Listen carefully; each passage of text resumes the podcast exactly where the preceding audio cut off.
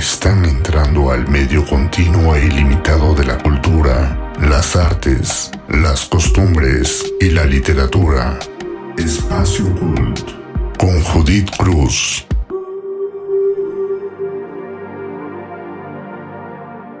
Ya es miércoles y toca escuchar Espacio Cool. Bienvenidos.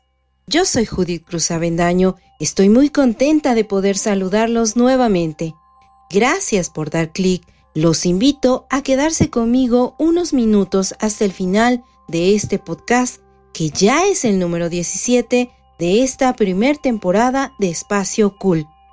Compartimos Espacio Cool cada miércoles en distintas plataformas. Pueden escucharnos en defrag.mx y en Spotify. Qué gusto poder llegar a ustedes donde quiera que se encuentren. En el episodio de hoy les platico de algunos genios del arte habitando en cuerpos enfermos. Son muchos los artistas brillantes que conocemos que han sufrido una enfermedad mental o padecimiento crónico. Por mencionar algunos, la escritora Virginia Woolf sufrió un trastorno bipolar. Edward Munch, el pintor del famoso cuadro de El Grito, pudo haber sufrido de problemas con el alcohol y de depresión. Desde la antigua Grecia se había notado la excentricidad y la tendencia a la depresión entre músicos y poetas, rasgos que ya habían señalado figuras como Platón y Aristóteles. Ya en nuestros días podemos nombrar la compleja personalidad de Beethoven, que se dice sufrió de trastorno bipolar, o Robert Schumann, refrescado y agobiado por voces en su cabeza que le dirigían a ir construyendo su música. Leonardo da Vinci estuvo en compañía del trastorno bipolar, que según los expertos en arte se puede apreciar en su extensa obra. Francisco de Goya es uno de los artistas más extravagantes y misteriosos. Nació el 30 de marzo de 1746 en España. La obra de Goya pasa por varios estilos partiendo del barroco y el rococó. Los críticos de arte suelen separar la obra de Goya en dos partes, teniendo como punto el periodo en el que el artista empieza a padecer de una sordera progresiva, que terminará por hacerle perder del todo la capacidad auditiva. La sordera que agobia a Goya fue producto del saturnismo, una enfermedad que es consecuencia de la intoxicación con plomo. El pintor estuvo expuesto a esta sustancia durante los 12 años de trabajo en donde trabajó para la Real Fábrica de Tapices. El plomo es uno de los elementos que participan en la constitución de la pintura para tapices.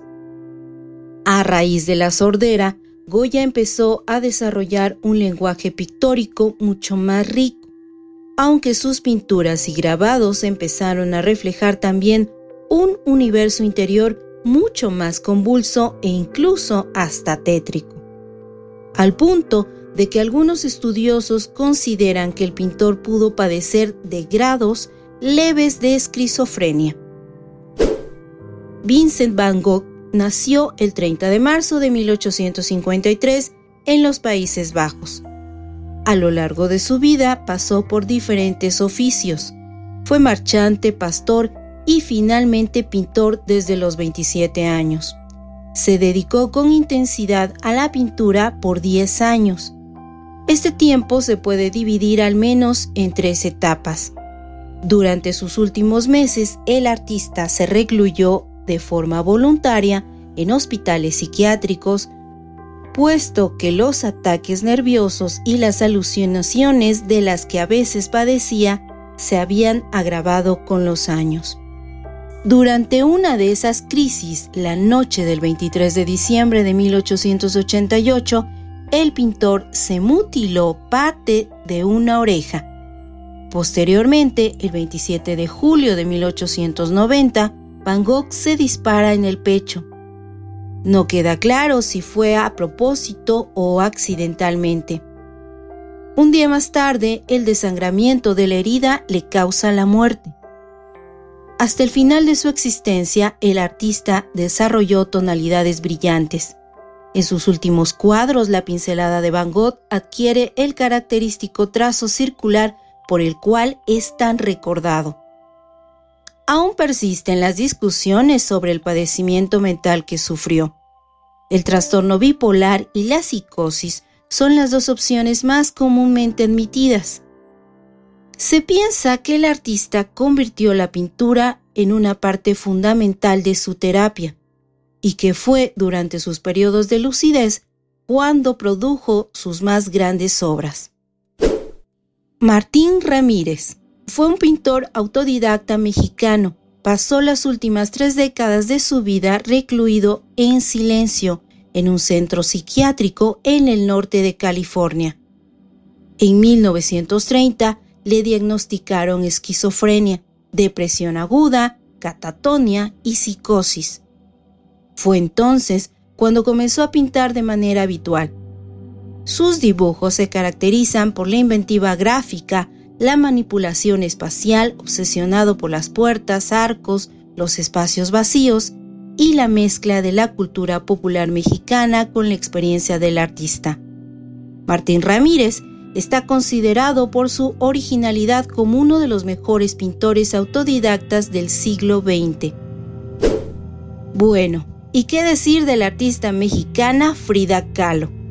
quien a los 18 años sufrió un terrible accidente que la obligó a permanecer inmovilizada por mucho tiempo, durante el cual aprendió a pintar. Ese episodio además influyó en sus obras. Su vida estuvo marcada por una lucha constante. Comenzó a los seis años, cuando contrajo poliomielitis. En 1925 sufrió el accidente donde se fracturó la columna vertebral y la pelvis. Durante su convalecencia su papá le colocó un espejo en el techo de su cama.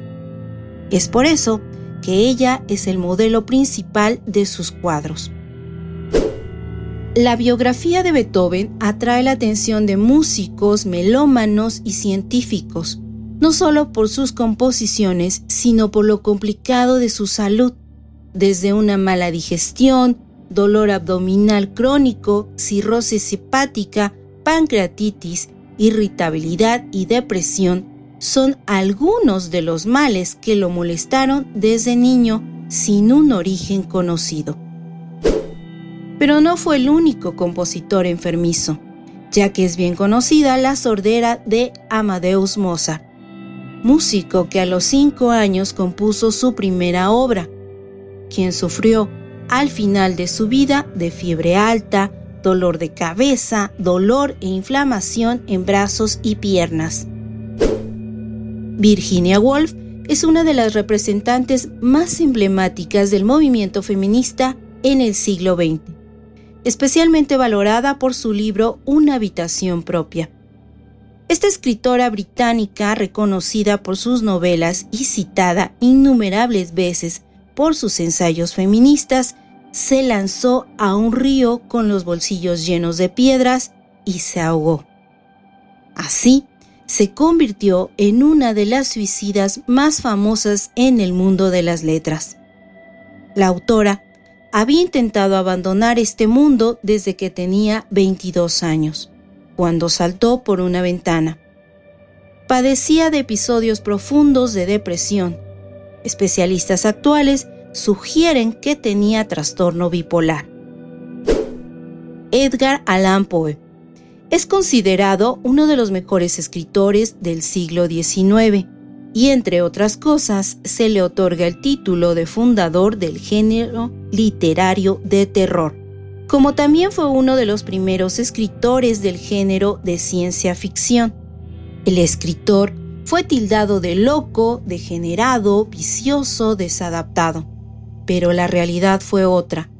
Su vida estuvo marcada por desbalances mentales que lo hacían muchas veces actuar de modo poco común y que lo llevaron a sus excesos y de pronto a sus adicciones.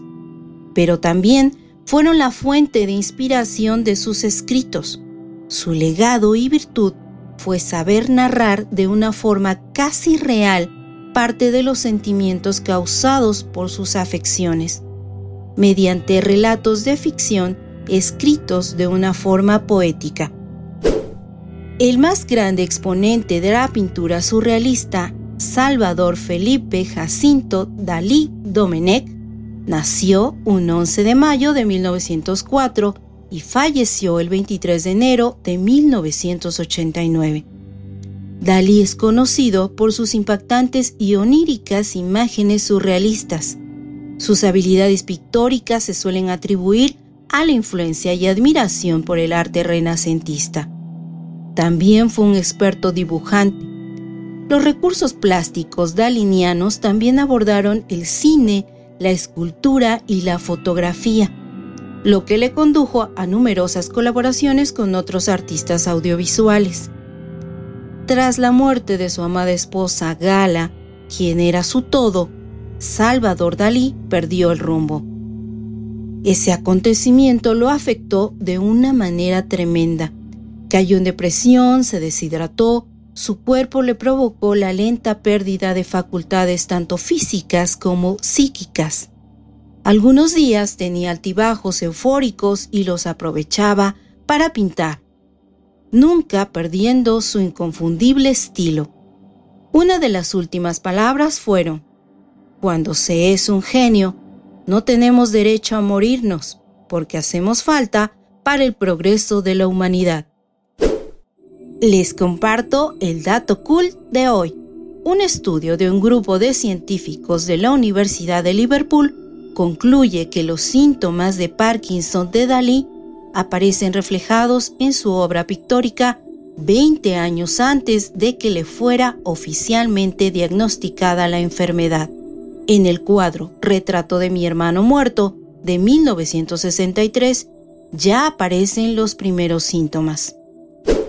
Les agradezco su compañía por dar clic y escuchar hasta el final el podcast número 17 de Espacio Cool. Sígueme en Twitter, me encuentras como arroba Judy Cruz A. En Instagram y Facebook sigue a Espacio Cool. Dale me gusta a las publicaciones. Los invito a explorar la plataforma de frac.mx. Da clic, escucha y comparte los contenidos. Comparte con nosotros tus comentarios o sugerencias. Nos interesa conocer tu opinión. Recuerda que todos los episodios de los podcasts los puedes escuchar en varias plataformas en la página web de defrag.mx y en Spotify. Yo soy Judith Cruz Avendaño. Gracias mil a todo el equipo de Defrag. Gracias también a tu espacio inmobiliario por el apoyo. No dejen de escuchar y compartir cultura.